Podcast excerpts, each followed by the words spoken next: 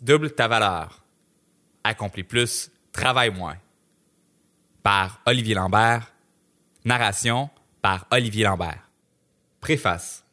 Si tu n'habites pas sous une roche depuis ta naissance, tu sais qu'il n'y a aucune pénurie de livres sur le développement personnel.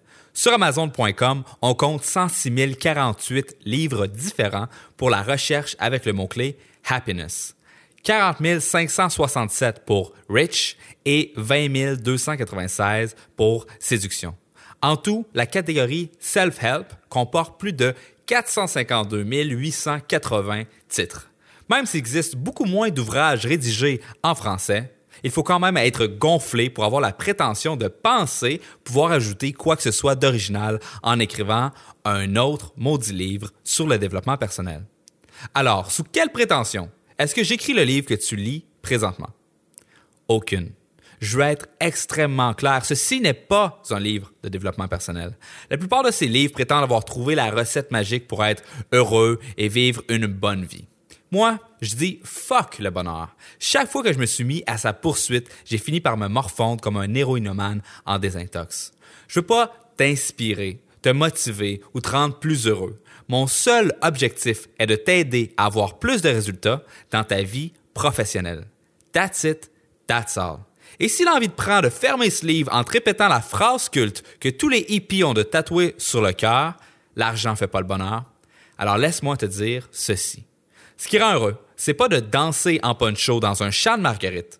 Ce qui rend heureux, c'est d'accomplir des choses, d'être fier de son travail et de sentir qu'on contribue à la société.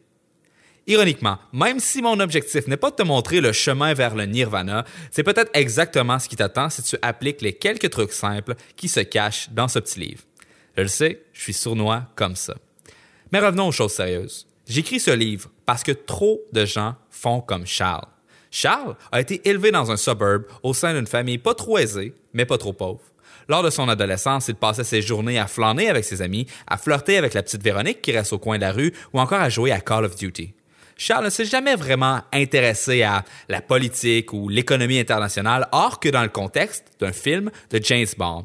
Et ses seules références en entrepreneuriat sont ses 150 heures passées à écouter dans l'œil du dragon.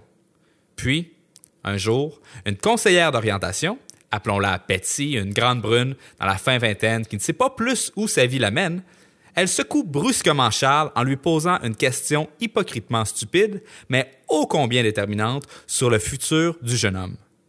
Qu'est-ce que tu veux faire pour le reste de ta vie? Elle lui passe un test de personnalité et en conclut que Charles est, roulement tambour, un gars bien ordinaire. Il aime aider les gens, travailler en équipe, mais il apprécie quand même travailler seul. Il aime avoir des responsabilités, mais se sent parfois anxieux. Il aime travailler avec ses mains, mais aussi avec sa tête. Puisqu'il n'a aucune idée de ce qu'il aime ou n'aime pas, Betty lui recommande d'aller étudier en sciences humaines. Charles fait ses devoirs comme un grand garçon, il a de bonnes notes et poursuit sur le pilote automatique jusqu'à l'université où il va investir de 3 à 5 années de sa vie à apprendre des théories désuètes sur des sujets qui n'ont que peu ou pas d'impact dans le monde réel. Et quand ses parents lui demandent s'il aime ça, il se surprend même à mentir. Oui, c'est vraiment passionnant. Oh, il faut pas oublier Betsy. Après un épuisement professionnel qui, aura duré plus de six mois, elle est convaincue d'avoir trouvé une vérité profonde sur le sens de la vie et est retournée aux études pour pouvoir enfin vivre de sa passion. Mon point est le suivant. Comme Charles et Betsy, on passe tous une bonne partie de notre vie sur le pilote automatique où on réagit à notre environnement. On fait face à certaines circonstances et on prend la meilleure décision qu'on peut selon les informations qu'on a. On est sur la défensive, pas sur l'offensive. On joue pour ne pas perdre et non pas pour gagner. J'écris ce livre pour t'aider à créer ton propre plan d'attaque, pour sortir du statu quo, get shit done et maximiser l'impact positif que tu es capable d'avoir sur tes amis, ta famille et pourquoi pas la société. Ce livre s'intéresse principalement à la réussite professionnelle pour trois raisons. La première, en majorité, 52,3% des gens ne sont pas satisfaits de leur emploi et encore plus de gens, environ 65% ne sont pas satisfaits de leur salaire. Donc disons que ça touche pas mal tout le monde. Deuxièmement, doubler son salaire est beaucoup plus simple qu'on peut penser. Ce livre est donc rempli d'astuces concrètes qui détiennent réellement le pouvoir de faire changer les choses. Et troisièmement, reprendre le contrôle de notre vie professionnelle nous donne la confiance nécessaire pour regagner le contrôle dans d'autres sphères de vie. de voir grand et d'être brave.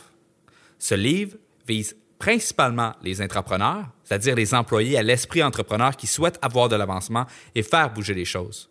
Ceci étant dit, les concepts de ce livre s'appliquent tout aussi bien aux entrepreneurs qu'aux entrepreneurs expérimentés. Il existe une foule de façons de doubler sa valeur et la recette est toujours similaire. On peut doubler la valeur qu'on génère dans son emploi, dans son entreprise, dans sa vie familiale et même dans sa vie romantique. Mon espoir est que ce livre t'aide à te surprendre toi-même tout en déviant subtilement la trajectoire de ta vie. Finalement, peu importe d'où tu lis ce livre, je t'invite à publier une photo sur Instagram en m'identifiant Olivier, barre au plancher, Lambert. Et si jamais tu as des questions sur le livre, tu peux me rejoindre sur Twitter, encore une fois, au Olivier, barre au plancher, Lambert, ou encore par courriel au hello, H-E-L-L-O, à commercial olivierlambert.com. Sur ce, bonne écoute.